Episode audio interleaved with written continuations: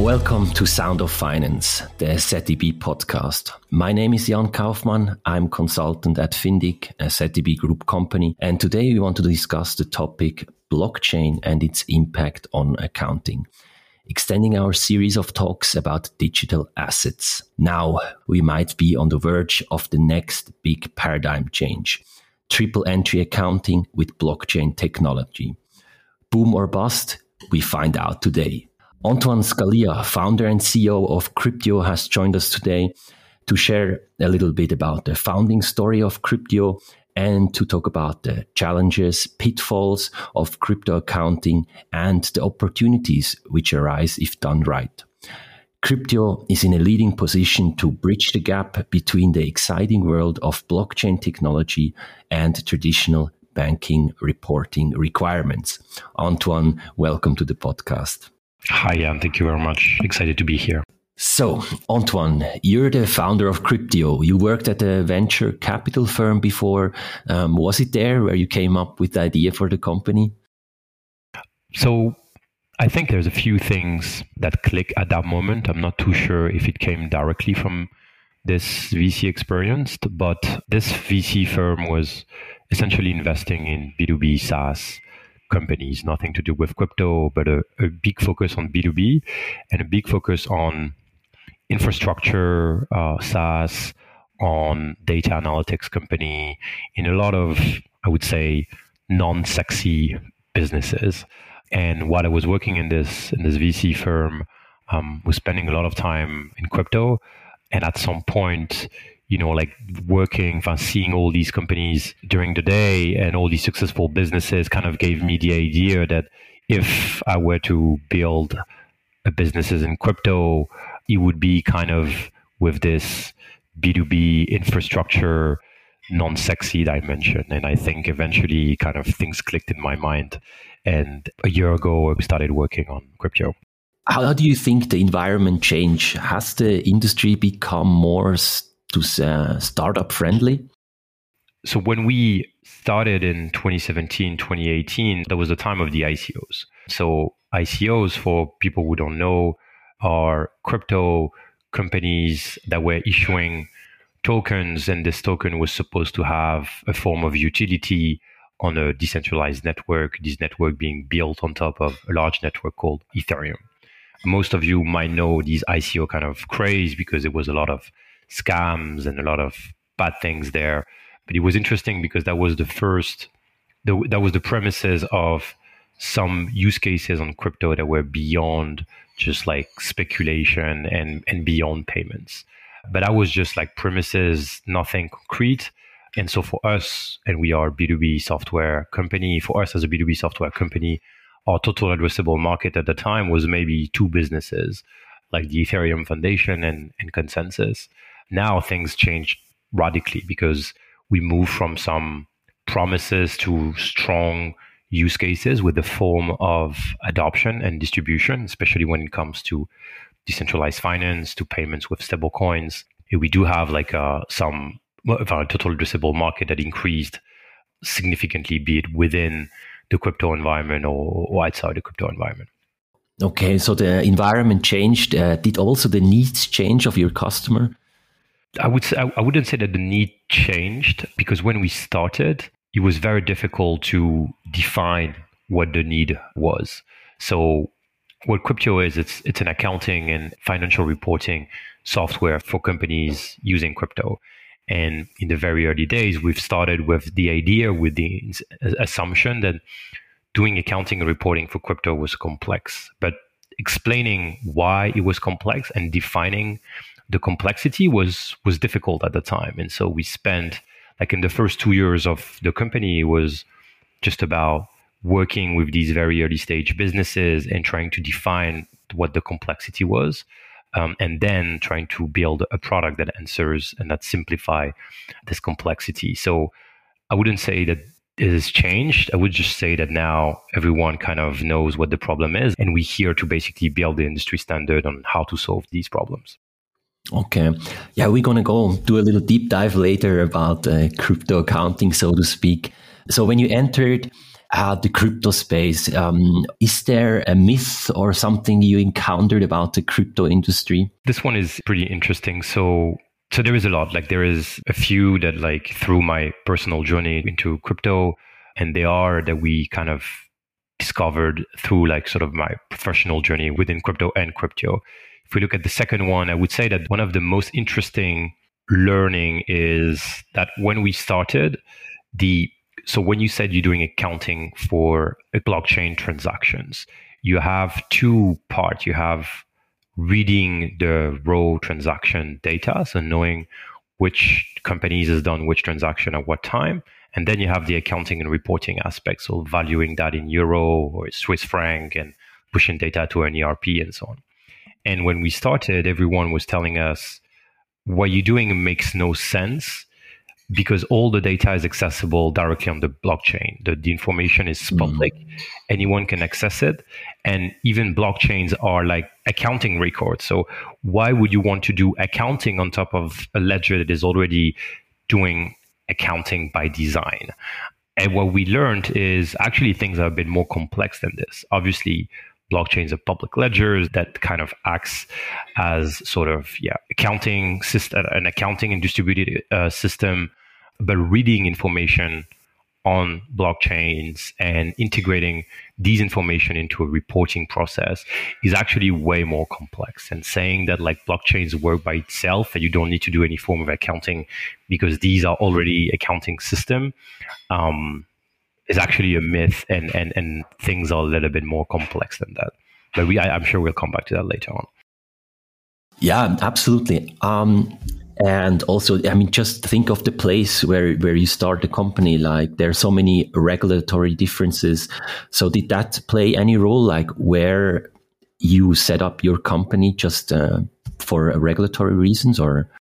No, not, re- not really because the, um, and that was uh, to go back also to the first uh, question, like the when we started the company where we thought about large opportunities, infrastructure opportunities that we could solve, the one of the elements that we had in mind was to build a data software where we don't facilitate any form of crypto transaction. Um, and so we won't be, uh, we don't have no need of being regulated or of like you know doing these type of thing thinking about where should we uh, incorporate the company all that stuff. What crypto is it's a it's a financial data analysis platform. We don't facilitate any form of transaction. We don't hold Cryptio for our clients um, so they we have absolutely no need to be regulated whatsoever you know anyway. So we we just like launched the business originally in france because i'm, I'm french. Um, and then because not because of regulation, but because of like how the startup world works and how the VC world works. We ended up creating a mother company in the US and then later created another company in the UK. But this is not due to crypto regulation. This is just due to like the the nature, the international nature of like the the crypto market and and, and the VC market. Okay. So I, I guess this doesn't apply for for other crypto startups um, because uh, we in Switzerland, you know, we try to build.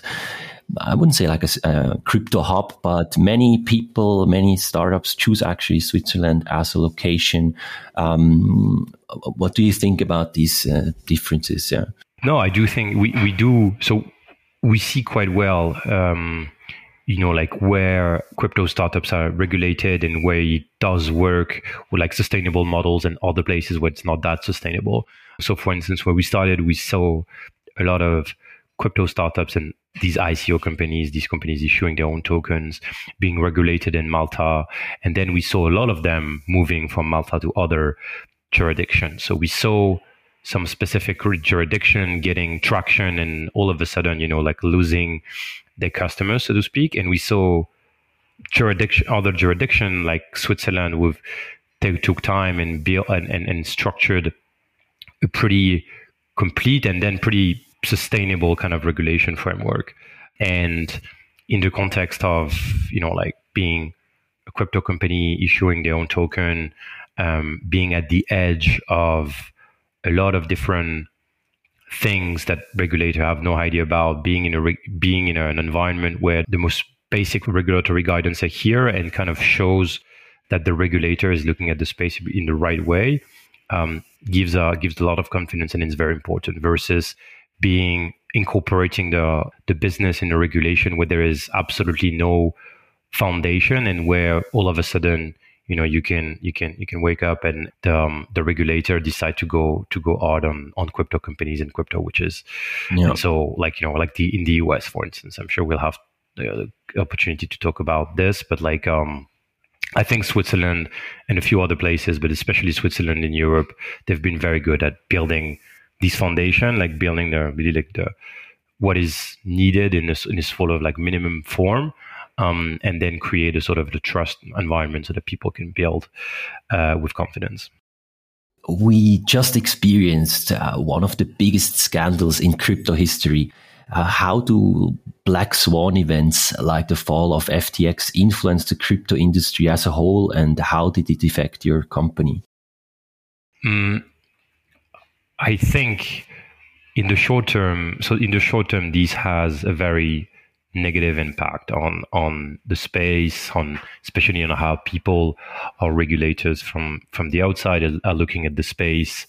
Um, there's a lot. If you look at the regulation side, there is, especially in the US, a lot of people who have been kind of educated and have learned ins and out of the crypto space through people like like like SBF, and so they've been building their trust in some people and this trust in these people were kind of also the trust they had in the system. So when the trust in these people kind of um, blows up, uh, the trust of in the ecosystem kind of blows up, and everything needs to be um, needs to be redone again. But I do think that in the in the midterm, um, that will recreate a, a, form of refocus of the industry on on the thing that actually matters, on the the true innovation of what crypto and smart contracts are.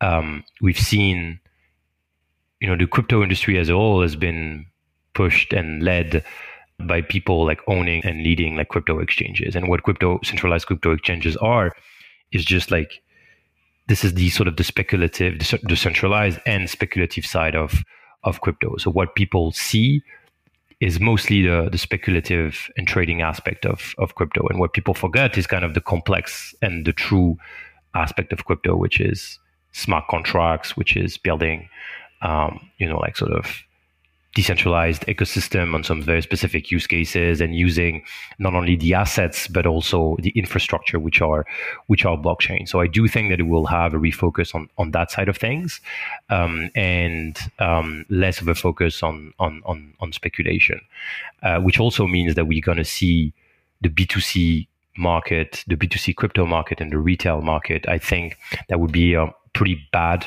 if I were in a B2C, if I had my company position on a B2C retail play, uh, I would be very worried, worried because I do think that there is like kind of, uh, there's a huge problem in terms of trust on that side. Um, and there will be a priority that will be given to more, you know, auditability, more transparency, and people will discover that like the good news is that the one of the key feature of you know the infrastructure side of crypto one of the key feature of blockchain is actually being able to provide real-time transparent and auditable data. Um, so i do think in the mid to long term it's it would be a very positive thing. Um, even though in, in in the short term we might face some some very difficult sort of like yeah uh, lack of, of trust and some VCs and investors um, decided to focus their attention on other things and, and kind of yeah having a sort of short-term defocus from crypto. Yeah.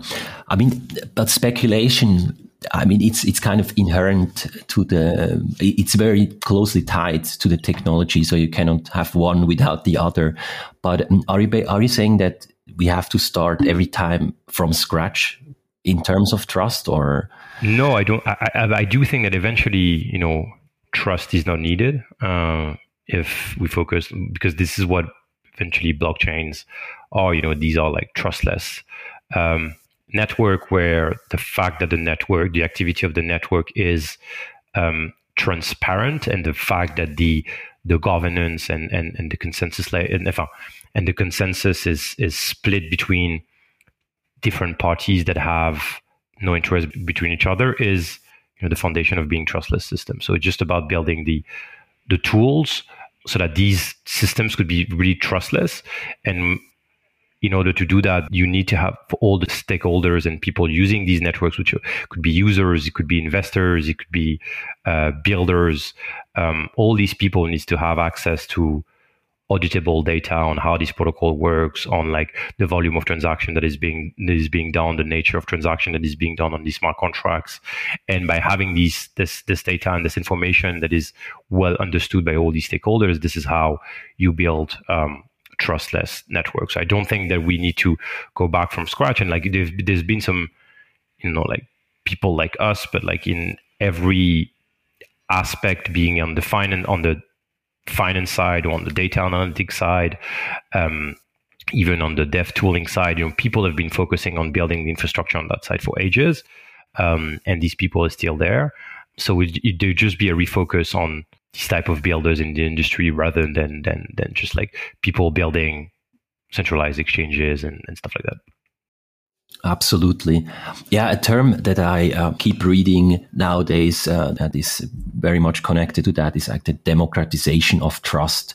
So the collective validation through a consensus mechanism if we look at accounting, an application of this idea would be a new form of like triple entry accounting. But maybe we can start from the beginning. So could you explain our listeners the difference between using blockchain for accounting purposes versus holding cryptos on the balance sheet? Sure. So here again, maybe to start with, I think it's important to make the the distinction I just did between crypto as assets and crypto as infrastructure, which is more linked to the concept of, of blockchains. So blockchains are these are like distributed ledgers. They are a form of distributed and open accounting systems shared by all network participants, powered by cryptography. Um, and they worked in a way that the the books can't be wrong. It can't be counterfeit because everyone has a copy of of these books. And these blockchains can live without crypto per se. Uh, they're just databases, right? Like they're just databases, and to the extent that you know some corporates are even using these blockchains in, in a sort of in a private version without crypto assets. So these these what like blockchains are, and they, they can leave without cryptos. Um, but blockchains start to be especially interesting when they are kind of mixed, when they are crypto assets that leave um, above these these networks. Um, and but these assets could also be owned by companies and by people without moving them or owning directly them through blockchain. So you could have you can own, for instance, one Bitcoin on an exchange on Coinbase or on on Binance or whatever, and you will benefit the the change in price of the assets uh, without having the need to control having the to hold the private to, to hold the private key and so on so this is kind of the main it's it's very important to understand this crypto, crypto as an infrastructure and crypto as an as an asset uh, type of thing. But so the difference what what you have is um, when you hold crypto as an asset is you have different types of, of, of challenges but eventually you have the challenge of knowing what this asset is, uh, what this asset really does, and and in that perspective, how could you, um, in an accounting perspective, account for for that asset? Um, and you have also another issue if you're holding these assets directly through a wallet, which is how can I read the blockchain um, in order to get the information that I need to account for that asset. Okay, so and, and what is triple entry accounting? So the idea of triple entry accounting is that all accounting entries are in a cryptographic manners sealed by a third entry. Um, and uh, this third entry and the information on this third entry could be recorded in, in, in a blockchain. And in that way, because it's sealed by cryptography, the manual mistakes or the fraud uh, could be prevented. Absolutely, absolutely. That's exactly it. Um, triple entry accounting, I think it has been developed in the 1980s, but it never really caught on. So why is it now with blockchain technology that everybody is talking about it again? Because the blockchain is not only the the system where you can record these proofs um, that the uh, of, of accounting entries. Um, so the, the blockchain is very is very good at proving stuff. Uh, you can add because you can leverage cryptography and you can add information, and this information can be faked, can be counterfeit. It's kind of the concept of the blockchain. So that's the first interesting reason. Um, but the second reason, which is even more interesting, is because the blockchain can be also where the transaction happens. So let's say I'm paying sort of an insurance policy using smart contracts. So I will have an amount, let's say 10,000 USDC that is paid from my wallet to the insurance smart contract. So, and this transaction will happen on the blockchain. So in the same network, we can have you can have access to the information of the payment, which is the number of USDC that I've sent, which is the information that you need to book in one set of books. In that situation, that would be on the on the balance sheet side. So you can say minus 1000 on the on the balance sheet side and we will know everyone will know what this transaction is because you will interact with this insurance smart contract. So in a very automated uh, manner, you can also book the other side of the transaction, which would be a P&L account regarding insurance and the information, the proof that these transactions actually happen is um, sort of cryptographically embedded within the blockchain with the sort of cryptographic uh, nature of the blockchain is. So you can automatically also add a third uh, kind of entry which is kind of the transaction itself that approve that attests that that the transaction actually actually happened and has been booked correctly. Blockchains are generally publicly accessible. What does that mean for a business in terms of privacy? You know there is the first the first thing is that there is a new paradigm shift uh, if businesses started to transact on blockchain. A paradigm shift that is obvious, like the in the non-crypto, non-public ledger world, when companies are doing transactions and when they collect the transaction data to do their books and their accounting, there is only one option to get their transaction data.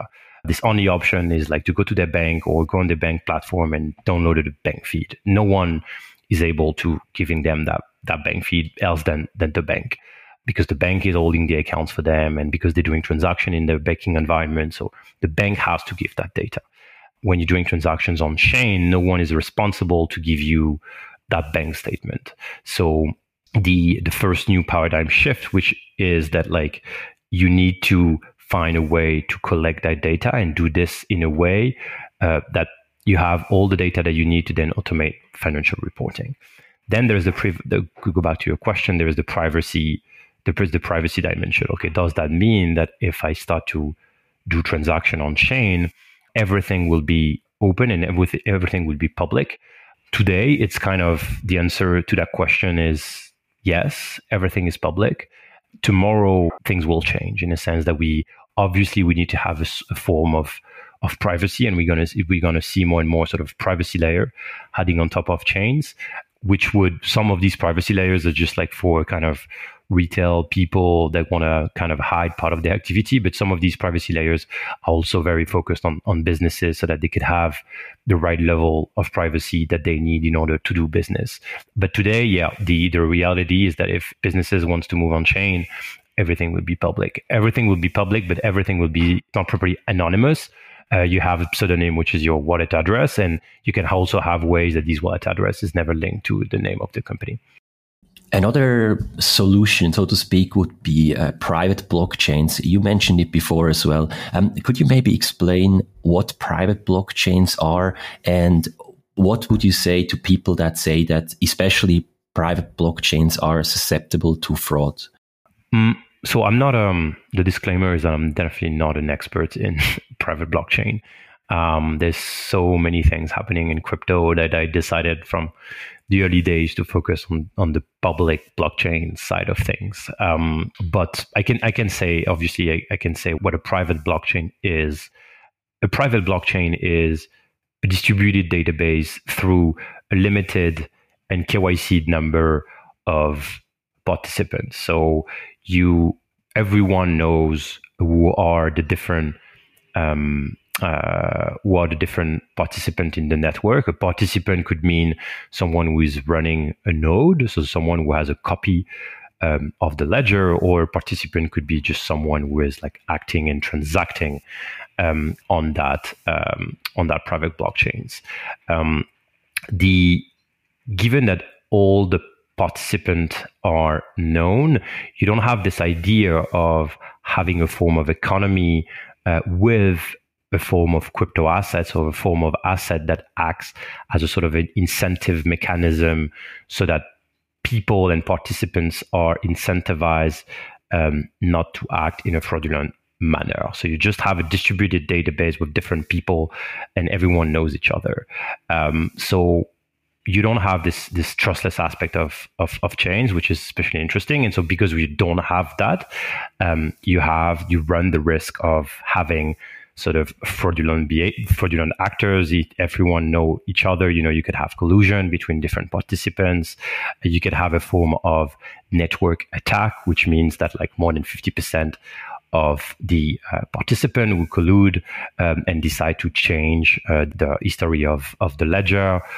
And so these are just like very weak blockchains. Um, and um, and any and at the end of the day, these are just like distributed databases um, that are used by a lot of people that know each other. True, um, but there obviously there is some very also positive aspect. There are some use cases. I'm just being a bit extreme here, uh, but but they are they are obviously some use cases where it makes sense. To go back to your question previously, there is the public nature of the blockchain makes it it's very complex for some financial institution from corporate to use it. And the private blockchain by definition has this sort of private design. So there are use cases for which um, it makes sense. But it's just that the the level of innovation that you find in these private blockchain has nothing to do with what you find in public networks so that's why yeah. I prefer to be a bit extreme, so that people look at private blockchain first. got it. Got it. Um, do you think using blockchain technology for accounting purposes is something companies should look into? Do you see any benefits of uh, being an early adopter, so to speak?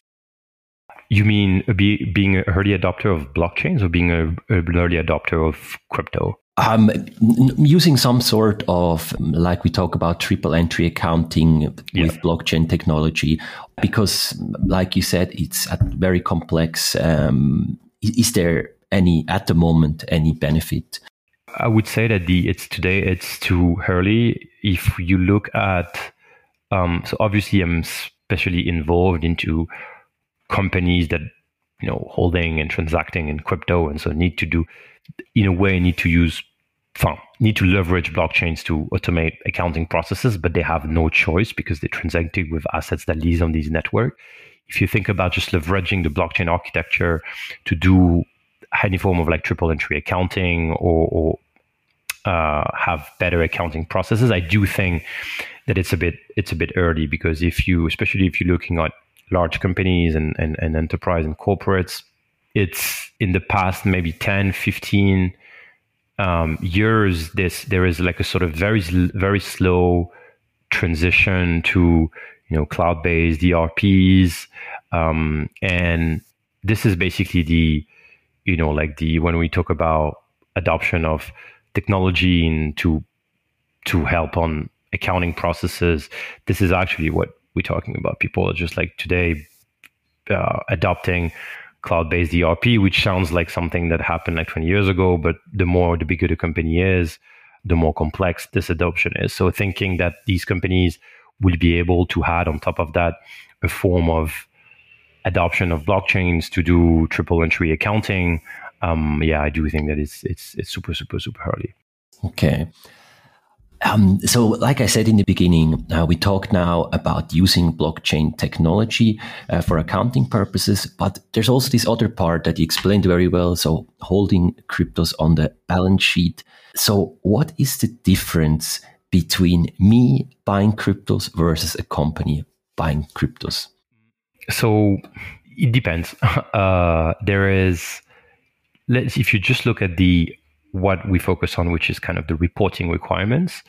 The main difference is that as an individual, you will need to if you're making, depending on where you live, uh, if you're making a gain on the when you sell your asset, you might have to report that gain um, in your um, tax fillings at the end of the year. And that's kind of the only thing that you should that you should worry about.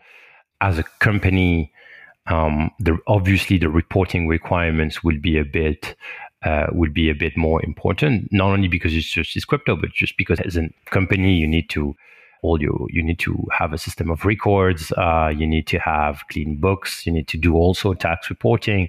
If you are large enough, you need to be audited, and so you need to think about this use of crypto and kind of um, in different dimensions when you look at that financial reporting requirements. But then, in terms of like the setup, uh, what are the tools that you need to do crypto transactions and to to buy crypto?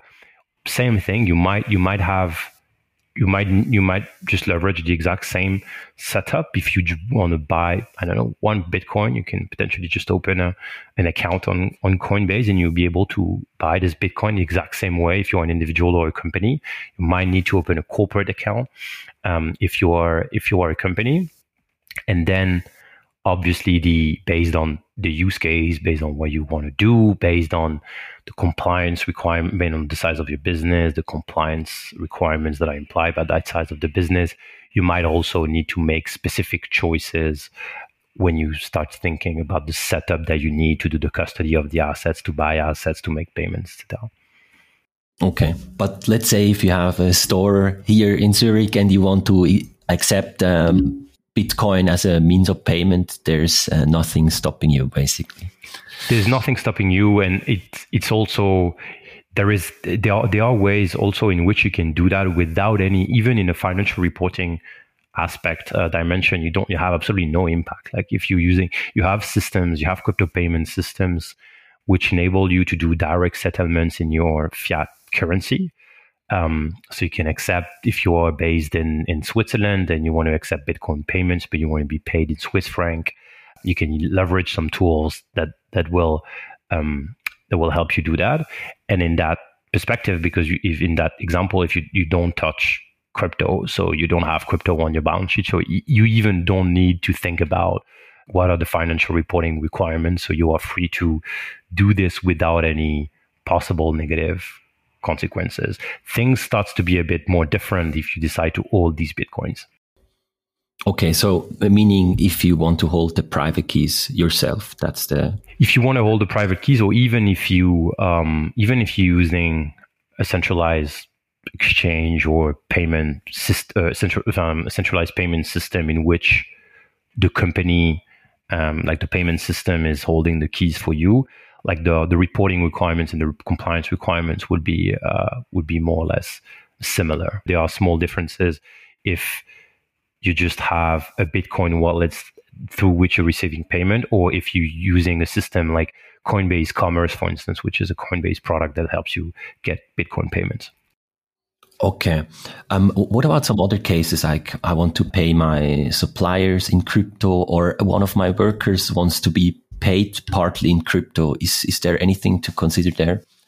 Yeah, you need to here this is where like if you want to use crypto part of your operations, this is where you need to think about a lot of stuff. um, so the in an account, if you start doing transactions, if you start receiving payments and making payments and holding these tokens, um, the first thing that you need to think about is the system of records. Um, the ERP system that you are using, NetSuite, SAP, um, will not be able to capture uh, transactions that you, the crypto transactions that your business is doing. So you need to have another system of records. You need to have a subledger that is connected to this to this general ledger, and you need to have a subledger that have these unique capabilities of tracking what's happening on the on the crypto side of things. It's able to track if you're using only Bitcoin, it is able to track uh, the Bitcoin blockchain, it is able to track the Ethereum blockchain, and collect the information. Make sure that you're collecting every single information. To go back to what I said earlier, you will realize down the line that collecting the data from the chain is actually way more difficult than you think. So you do have a huge challenge in having accurate and complete tracking of your crypto transactions. Then, when you collect, you have the system of records that is able to collect this data. You have all the data processing that needs to be done on top of this, which means, you know, valuing your transactions in, in, in your local currency. So in this, in this example, in Swiss franc, because these tokens could be volatile in the case of Bitcoin, you do have um, the need of computing cost bases, gains and losses, and all that type of stuff. And then you need to find a way to automate and push that data to your general ledger. Um, in this example, your ERP system like NetSuite or SAP. And this is the first thing that you need to um, that you need to worry about.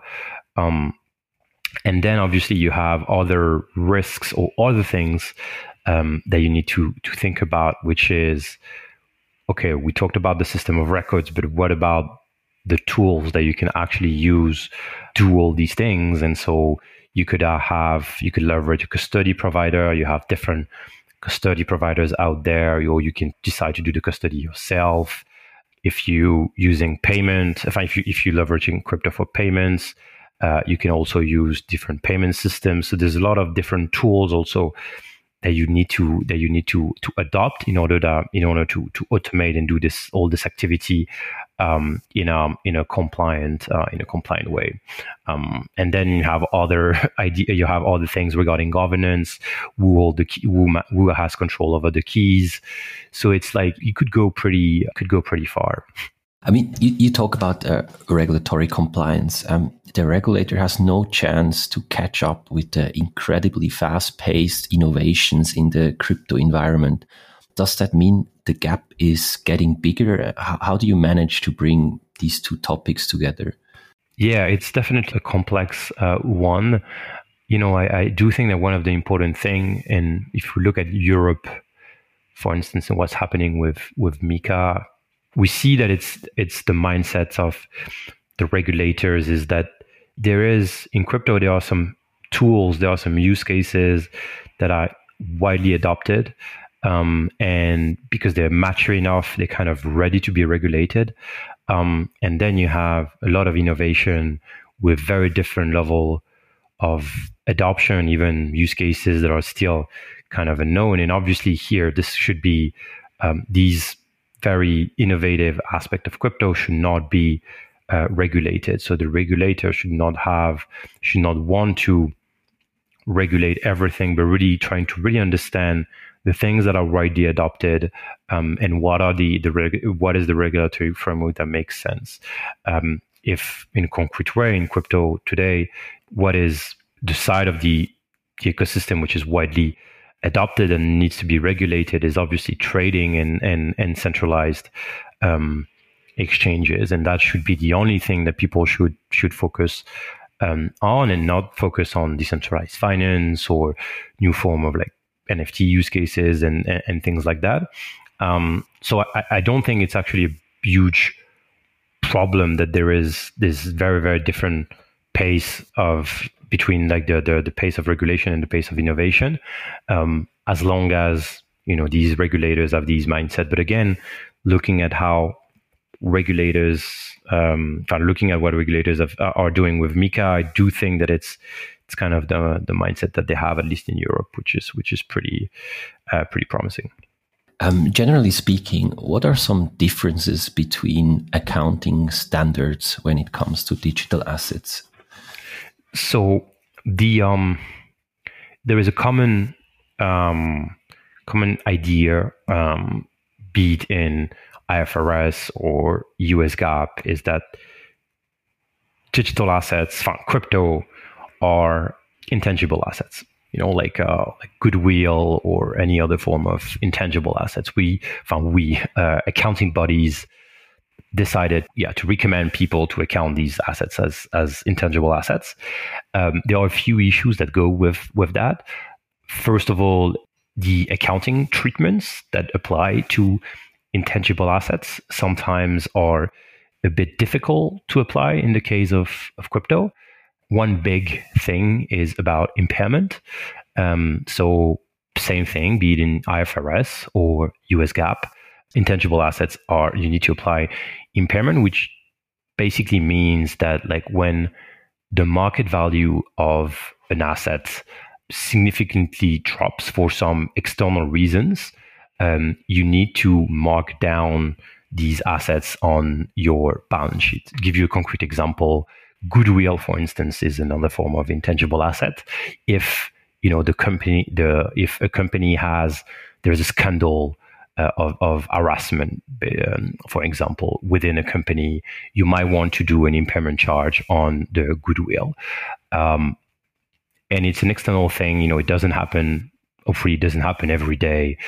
But in crypto, you need to do the same thing, and but in very different contexts because the uh, these assets are very very volatile. It's not like this goodwill which has like a trading could be traded every day or twenty four seven. Like uh, it's the exact opposite. So you have very very liquid and volatile market, and so while you um, account for your intangible assets at cost basis, uh, if the market value of these assets drop below uh, basis, you need to do an impairment charge. And so, which starts to be a real operational nightmare because you need to track the price of the assets every day to make sure that it doesn't go below your cost basis, which always does. And so you need to do impairment charges over impairment charges.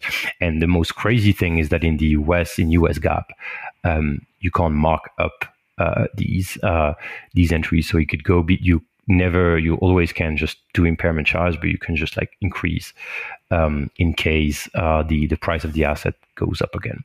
Um, so the industry is facing a lot of challenges a lot of difficulties to apply um, these impairment obligations because of the fact that these assets are intangible assets. So that's the massive issue today in the industry. The FASB in the US a few a few weeks ago uh, announced that they're going to move from cost basis to fair market value, uh, which would still be accounted as intangible asset, but companies will be able to stop doing impairment, which is a kind of a relief for the industry, at least in the US. And obviously, the second big issue of saying that crypto is intangible assets is that crypto could be very different things, right? Like, um, and crypto could be very different things, including things that are that already have um, a regulatory framework. So, if you think about crypto just as a form of tokenizing any form of assets, obviously what's important is not the crypto side of things is like what the asset that is being tokenized is. Um, so you have for instance debates on nfts and and and stuff like that. But yeah this is this is how this is this is the kind of the framework that exists today which is again very very limited and kind of limited just saying okay these things are intangible assets. Very interesting points for example you mentioned fair value and I heard one issue is that there are so many different exchanges yes. in the world, and also um, the trading pairs. You know, you, of course, you could trade Bitcoin, Swiss franc, but there are also crypto to crypto trading pairs. So, how does this in the context of fair value? Uh, it's it's um there's no answer to that there is no answer to that question. Um there is no answer to that question. We really found we like the industry auditors especially accounting bodies auditors and also software providers like us which know what's possible and not possible. We kind of collaborating right now on what are the what should be the best practices when it comes to um, fair market valuation because you have there's there's a lot of things that you need to take into account. You need to look at you know what are the based on your market, based on where you are, which part of the world you are. You need to look at um, the exchanges and the platforms that are available in your market. Um, it would be you can't use, for instance, uh, the Bitcoin price from an exchange that is being traded in Japan if you are a company in Switzerland that doesn't have access to that exchange. Um, then you have you need to look at the, the trading volumes of the assets that you are um, that you want to for which you want to do fair market valuation. Um, you also need to look at the, there is as you mentioned there is a sort of a decision that needs to be made on do you look only at pairs on your internal fiat currency or do you see do you look at different thresholds um, for which you will have to go through a usd pair which usually has a higher volume and then kind of convert this in your in your local currency? Because your the pair within your local currency the volume is too low. So there's lots of lots of different things that you need to take into account and there is absolutely no industry standard today. So what happens today is that these companies that need to take these uh, questions of like fair market valuation. Very seriously what they they're collaborating with big four and, and audit firms um, and they discuss all together and they find they make like sort of choices on what is what makes the most sense and then they document that and they try to stick to that and, and have a sort of a consistent um, valuation system uh, built on top of the system of records. But yeah a lot of no best practices here. Nothing has been set in stone now let's talk quickly about uh, stable coins um, stablecoin. Maybe uh, you can give a little explanation to our listeners as well, and then I'm going to ask something about that. Sure. Um, so stable coins are stable coins. uh, so the for a very long time, Bitcoin was the first crypto, and as you all know, crypto has uh, Bitcoin has volatile prices, and then we saw a lot of other cryptos like Ether, for instance, with volatile prices, and then in 2016, maybe 2015, 2016, people realized that if we want to use crypto for a mean of payment, which was originally the idea, right? Bitcoin as the sort of the currency of the internet, uh, it would be way better to have crypto with stable prices. And so this is where we introduced, we, the industry introduced stable coins, which are assets that are pegged on another, for which the price is pegged on another asset. Um, and usually, um, it's um, usually this other asset being USD. It's it's this is where you have the most highest volume and highest liquidity. So we started to see crypto assets uh, for which price is pegged on one dollar. Uh, so cryptos like USDC, uh, others like USDTs. USDT are stable coins for which the price is pegged on the US dollar.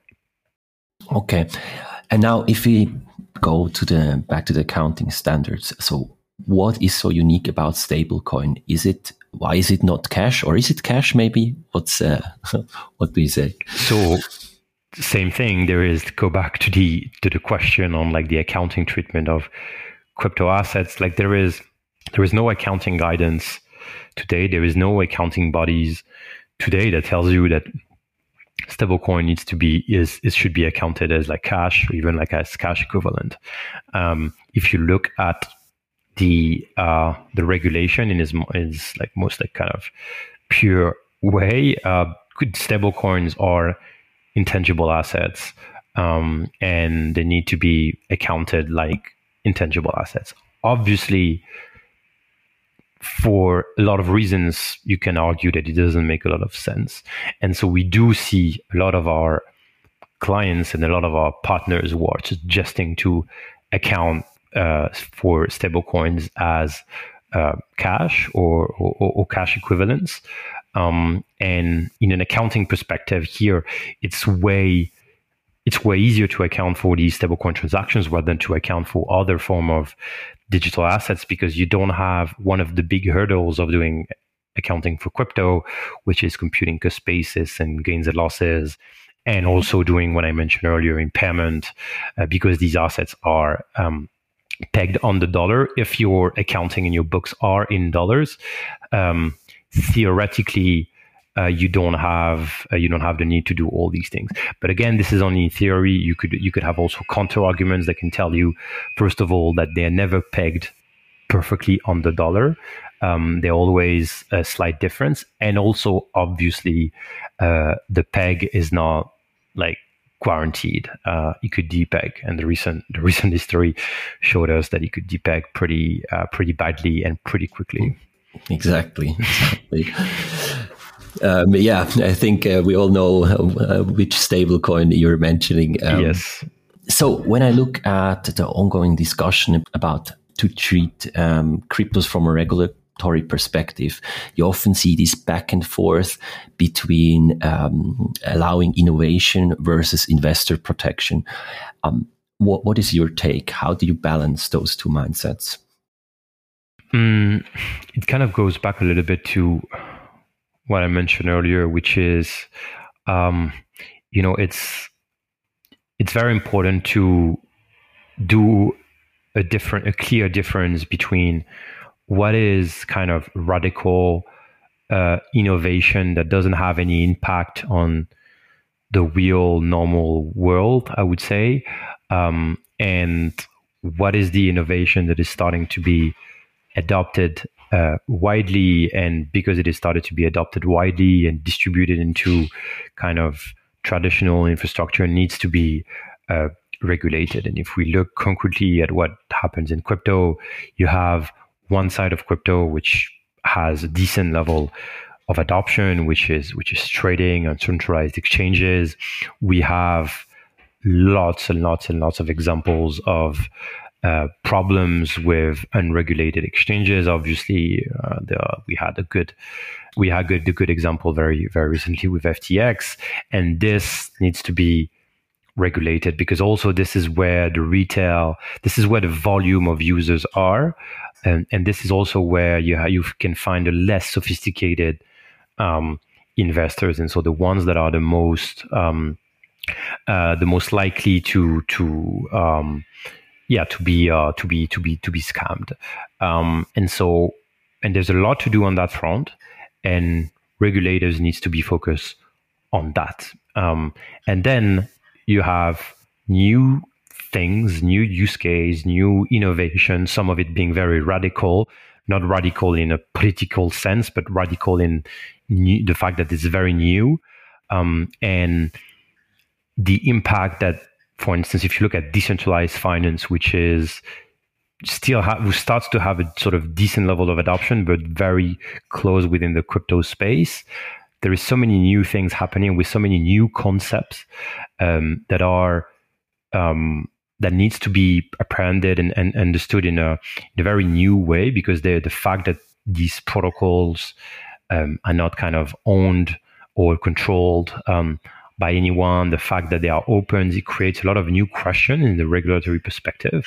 Um, and as long and this time should be about for the regulators to understand what's happening here, understand the different concepts, and wait to see uh, a significant adoption and distribution in the normal world in order to to regulate that because if you regulate too soon you will face the risk of of kind of killing the development of, of this innovation Okay, final question. Um, could you look, could you take a look into your crystal ball and tell us how the future will look like? How will DLT develop in the future?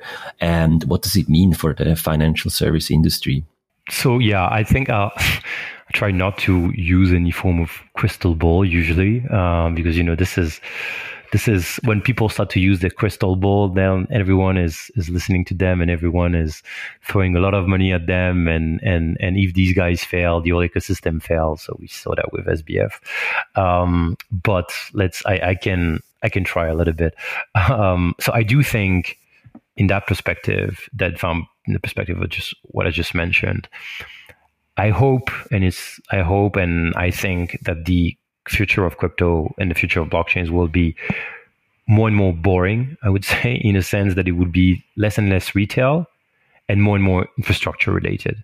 When I say infrastructure related, we gonna see more and more stablecoins and protocols being used for payments and slowly and slowly being integrated into traditional payment um, infrastructure.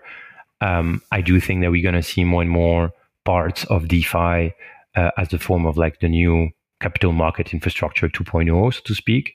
I do think that we're going to see more and more NFTs being used in marketing campaigns by luxury brands and and and and um, online marketplaces and tools.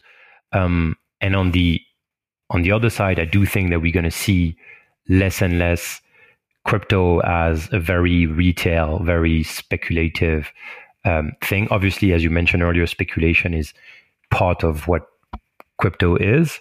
Um, but I do think that we're gonna see, we're gonna we're gonna move to a world where crypto is more and more infrastructure, and eventually, we we will be able to say that crypto is successful if we realize that we're using it on a daily basis, but just like very people that few people know. Um, and I'm really looking forward that that future.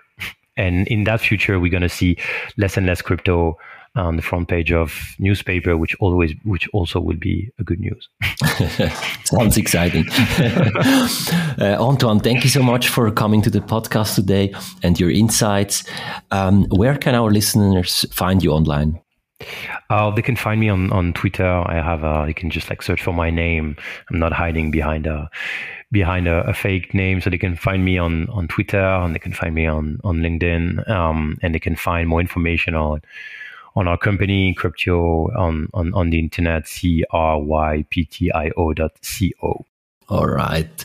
For our listeners, let us know your opinion about digital asset accounting in the comments. And if you enjoyed it, feel free to leave a like or share this podcast.